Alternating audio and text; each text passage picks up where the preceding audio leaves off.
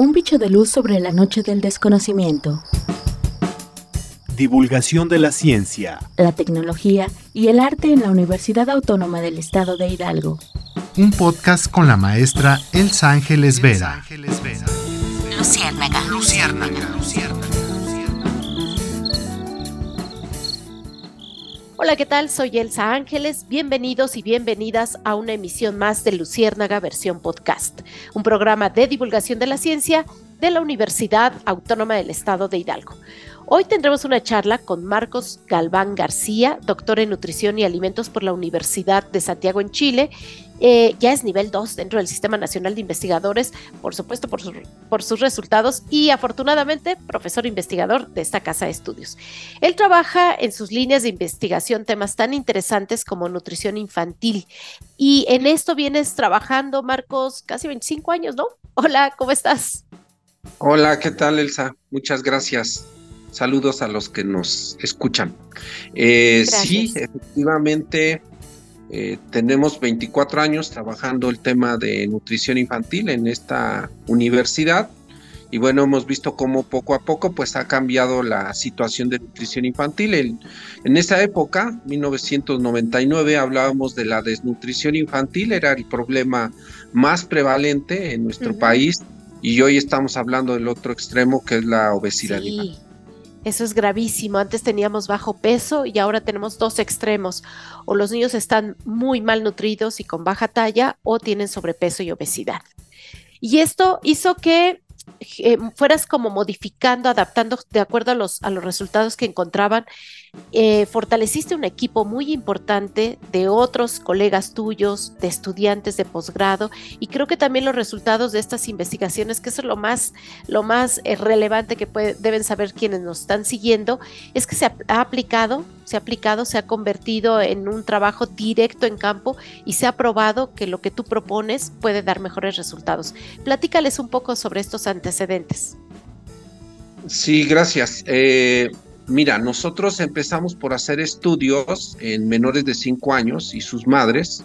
Estoy hablando del año 2000 que hicimos, hicimos la primera encuesta estatal de nutrición, que era muy relevante porque pues Hidalgo no contaba con información, es decir, no sabíamos qué estaba pasando en cada municipio, Así es. lo cual como administración pública es muy relevante dado que pues los municipios tienen un área de injerencia, tienen una autoridad y pueden hacer mucho por sus municipios si se lo proponen. Y por eso desde un inicio eh, quisimos hacer estudios regionales. Esa vez solo pudimos hacerlo a nivel regional, una muestra muy importante, como de 5.000 escolares, y ahí nos dimos cuenta que efectivamente la Otomitepegua pues tenía serios problemas de desnutrición infantil, sobre, sobre todo talla baja, eh, y las madres en esa época no tenían las prevalencias de sobrepeso y obesidad que hoy vemos, ¿no? En esa época estábamos hablando del 30-40%. Hoy estamos hablando del 70%. Wow. Eh, y, bueno, además evaluamos una serie de, de factores, de deficiencias, ¿no? Hierro principalmente, en esa época también encontramos serias deficiencias de yodo, sobre todo en las zonas rurales, donde la conservación de la sal yodada, que es la estrategia nutricional que se ha hecho a nivel mundial, pues no se hace de manera adecuada, ¿no? Pero poco a poco hemos ido viendo cambios y nada más para darte un dato, en esa época podríamos decir que como el 30% tenía deficiencia de yodo, ¿no? Por ahí del 40% anemia, eh, talla baja, en la Automitepegua andábamos como en 3 de cada 10 preescolares. Y en estas zonas de, Pachuca, eh, más urbanizadas, pues teníamos uno de cada 10, ¿no? Lo cual está dentro de la media nacional, incluso actual. Pero actualmente, si vemos los datos, pues ya vemos que el 40% de los niños ahora está al revés en Hidalgo, ahora tienen exceso de yodo porque consumen una gran cantidad de productos este, pues con sal y ahí viene el yodo. Y bueno, en esa época en los preescolares teníamos sobrepeso y obesidad muy bajita, como 10%, 15%, y hoy pues estamos viendo incrementos un poquito mayores, en los preescolares como del 20%, en los escolares ya vamos entre el 40% más o menos, porque esto ha ido siendo un boom eh, triglicéridos altos ya en niños, colesterol alto, casi en la mitad de todos los escolares. Entonces, realmente el problema es grave y pues hoy estamos dedicándonos sobre todo a atender el sobrepeso y la obesidad. Ya hemos hecho estrategias para también eh, tratar de eliminar, yo uso ese término, eliminar la desnutrición infantil. O sea, es una, es una ofensa para nuestro Estado, para nuestra población, para el grado de desarrollo científico-técnico que tengamos todavía desnutrición, porque existe el conocimiento, las herramientas, tenemos todo, incluso los recursos para eliminar la desnutrición de todo el país, ¿no? Y, y precisamente Hidalgo pues todavía tiene ciertas zonas, ¿no? Hablábamos de la Otomitepegua, pero también del área de Tenango de Doria, ¿no? Eh, y yo creo que pues podemos hacer mucho siempre y cuando pues tengamos pues el apoyo decisivo de los gobiernos porque ellos son la autoridad y ellos son los responsables. Así es. Entonces ese ha sido el antecedente de, de lo que estamos haciendo ahora y pues vamos a seguir haciéndolo hasta donde podemos y la vida nos dé. Algo que caracteriza mucho tu trabajo de investigación, el equipo que tú has liderado, es que se han enfocado a lo que sucede dentro de las escuelas. Algún tiempo trabajaron esta cuestión de las tienditas dentro de las escuelas, de cómo, basado en la experiencia de otros países, especialmente Chile, cuando se regula lo que los niños consumen dentro de las escuelas, se puede abatir varios de estos problemas. Ahora ustedes hay algo muy interesante en este nuevo proyecto que ya tiene nombre, apellido, hijitos, que ahorita no lo vas a platicar, que es Nutrent. Nutrento, pero eh, ustedes eh, se enfocan en el docente. Es decir, tú dices una frase muy fuerte que es tal y como lleva el nombre este, este podcast el día de hoy, el docente al centro del, eh, una, de un programa de alimentación saludable escolar. Platícanos un poco esto, ¿qué significa? Sí, mira, Mira, como todo, a veces pensamos que la salud pública y propiamente la nutrición pública y lo que hacemos nosotros, pues todo pareciera que ya está dicho y que lo que nos dedicamos es únicamente a dar pláticas, ¿no? Y que con eso esperamos tener un, efecto en un cambio. Eh, eso está superado, o sea, esa idea de que solamente a través de pláticas de información lo voy a lograr, eh, con el tiempo hemos aprendido de que si vamos a intervenir escuelas en la época actual, nuestro modelo básico tiene que ser una intervención multicomponente, donde efectivamente lo que tú dices, intervenir la oferta de alimentos dentro de las escuelas, sobre todo en los establecimientos de consumo escolar o en las llamadas tienditas escolares. Eh, también elevar la calidad de los desayunos escolares, ya sea fríos o calientes. También tenemos que intervenir la parte de la actividad física, la infraestructura para la actividad física, disponer al menos de agua simple potable para que los niños sustituyan el consumo de bebidas azucaradas y por supuesto la parte de la educación nutricional, donde los docentes son el eje de esta, de esta área muy relevante, muy importante que ya desde el programa de prevención de sobrepeso y obesidad que iniciamos en 2012, eh, ejecutamos y vimos que cuando uníamos eh, voluntad del director de la escuela, voluntad de los docentes, la disposición de los padres y se dejaban capacitar para ofrecer a sus hijos alimentos más saludables. Y además intervenir al dueño o responsable del kiosco escolar o tienda escolar mejorando la oferta de alimentos saludables, hacíamos unos avances maravillosos. Había resultados, ¿no? Había resultados. De hecho, en un año escolar logramos impactos en bajar el sobrepeso y la obesidad hasta en 20%, lo cual era wow, ¿no? O sea, era un dato bien relevante, pero era cuando nos poníamos a trabajar todos, que eso rara vez ocurría, pero sí ocurría. Que es la eh, triple hélice, porque ahí sí, gobierno le entró, la, parte privada, que son los dueños o los concesionarios de las tienditas escolares, y la academia. Así es, ¿no? Es ahí pusimos a funcionar pues todo un modelo. De hecho, el tienda escolar se volvió un modelo de negocio saludable, ¿no? Así es. Y, y, hicimos todo por capacitar a los, a los dueños. De hecho, vamos a hacer una réplica ahora en ICAPU y hacer el comercial este viernes. Vamos a dar una charla de cómo hacer de lo saludable un negocio para que a partir de esa idea pues los estudiantes, ¿no? Que trabajan sobre todo el área de alimentos, pues desarrollen eh, algunos alimentos que se puedan ofrecer en las tiendas escolares, pero que tengan un valor agregado y no tengan exceso de sodio o exceso de calorías, sino pues ofrezcamos pues, grasa de buena calidad, un cereal integral, etcétera. Yo creo que esa es una excelente idea porque a veces podemos hacer un cambio, pero tenemos que sustituirlo por algo. No es ahora como la política de los sellos negros, tú vas a las a comprar algo y todo tiene sellos negros. Y entonces dicen, bueno, pues qué voy a comer si tengo hambre y esto es lo único que hay. Entonces, bueno, ya necesitamos desde la ciencia, efectivamente, hacer aportaciones para ofrecer productos más saludables. Y creo que ahí tenemos toda un área de oportunidad. Así es. Y entonces, este nuevo proyecto Exactamente, hacia allá voy. O sea, todo eso pues, nos ha llevado a Nutrento.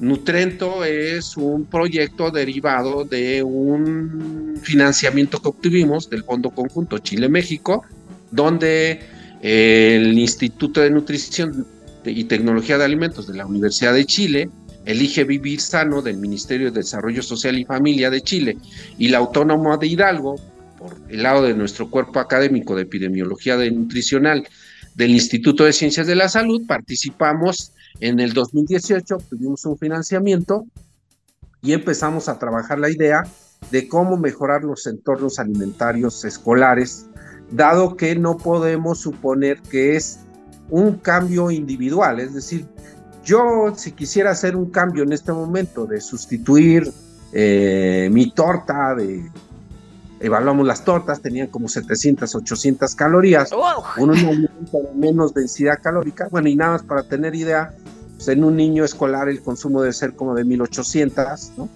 Eh, entonces ya le estábamos dando con una torta casi la mitad del consumo diario, ¿no? Así es. Este, bueno, pues, la idea es dar alimentos de mayor calidad nutricional y menos densidad calórica. Eh, entonces, pues lo que estamos haciendo con este proyecto es que no dejamos solo la responsabilidad de manera individual, porque el cambio de comportamiento tiene que venir con el cambio del ambiente donde yo me desarrollo, trabajo, vivo. Claro. Y por eso las intervenciones ahora, por eso digo, cuando avanza el conocimiento que nos hace entender, pues que somos producto del medio, de todo el contexto social, cultural, emocional, este, nuestra relación con el ambiente, ¿no? Es muy importante el conservar la naturaleza, eh, porque hay una relación simbiótica y que tenemos nosotros que caminar, aspirar a vivir en ambientes más saludables, más sostenibles, ¿no? Eh, y tener mejores relaciones humanas con, con, los que nos rodean. Solamente ese es el camino para poder tener pues un desarrollo armónico y que este fenómeno del calentamiento global pues eh, no se nos vaya a detonar en las manos, que ya se nos está detonando.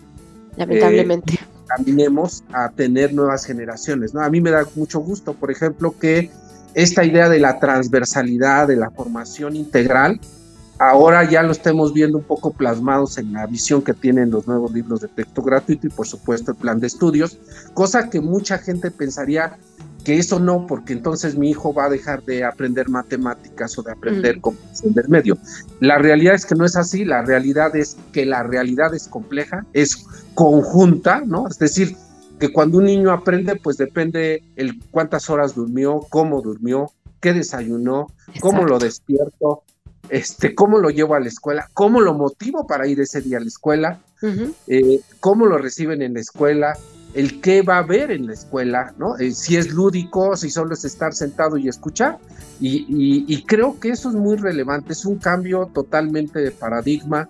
Eh, a nosotros nos ha costado mucho porque implementamos un libro que se llama Edusanud, que tenía esa visión, proyectos formativos integrales, y costó mucho, es un reto, pero yo creo que ese es el único camino posible. O sea, actualmente no podemos entender que los problemas son únicos solos, ¿no? Que sumar dos más dos da un resultado y que eso es la solución, eso ya, ya no funciona. Eh, y, quién nos lo dice? Pues nos lo dice la realidad, nos lo dice que tenemos una alta prevalencia de obesidad infantil, que no se ha resuelto por dar soluciones parceladas, por echarle la culpa a la gente de que eres responsable de tu peso, tú eres responsable de cuántos tacos te comes, cuántos refrescos, y solo lo vas a, vas a lograr un cambio si tú cambias. No, pues tiene que cambiar todo en su Todo el contexto. Y ahí pues hay mucho trabajo por hacer. Eh, estamos apostándole a este proyecto. Eh, yo creo que en las siguientes reuniones vamos a dar detalles, ¿no? Esta idea que tú decías, bueno, ¿y por qué el docente al centro? Bueno, hay toda una explicación de por qué el docente al centro. no es nada más que un día amanecimos y eso se nos ocurrió. hay toda una base es que imagínate el que se para enfrente del grupo, el que almuerza enfrente de todo de toda una comunidad escolar, el que habla con los padres de familia, el que interactúa ocho horas aproximadamente con un niño y una niña en una en una jornada escolar, pues cómo no va a ser el centro. Pero además esto, moverlo desde la educación, eh, la nutrición y, y educación van muy de la mano y creo que eso es algo que tú has trabajado de manera muy fuerte y lo has impregnado en todos los estudiantes que han egresado de la licenciatura y de los posgrados que ofrece la Universidad Autónoma del Estado de Hidalgo. Así que vamos a seguir platicando, si tú me lo permites, para que vuelvas a saltar estos micrófonos de Luciérnaga versión podcast y podamos platicar Nutrento qué onda, ahora de qué se trata, qué va a ofrecer, qué herramientas va a proponer para que ahora sea el sector público y el sector privado quienes las tomen, las adopten y puedan generar una nueva política pública alrededor de este problema tan grave como es la nutrición entre escolares. Y aprovecho nada más, ya que estás aquí, a promover la licenciatura en nutrición que ofrece la Universidad Autónoma del Estado de Hidalgo, porque imagínense, pues justo les va a dar clases alguien como Marcos Galván. Bueno, pues muchas gracias, sí, o sea, es una excelente licenciatura, lleva...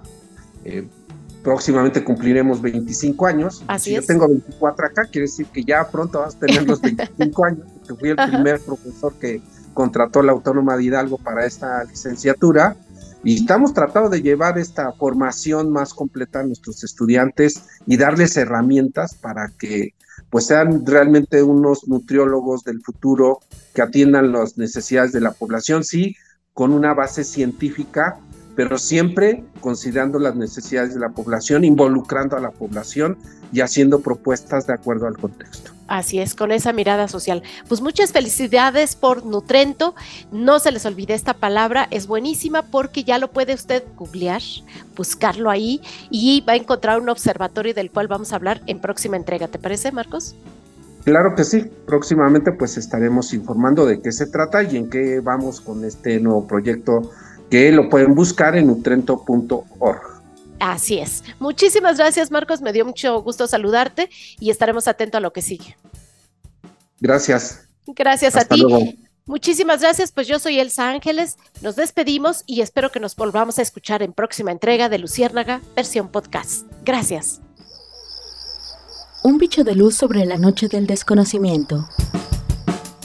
Divulgación de la ciencia, la tecnología y el arte en la Universidad Autónoma del Estado de Hidalgo un podcast con la maestra Elsa Ángeles Vera. Luciérnaga. Luciérnaga. Luciérnaga.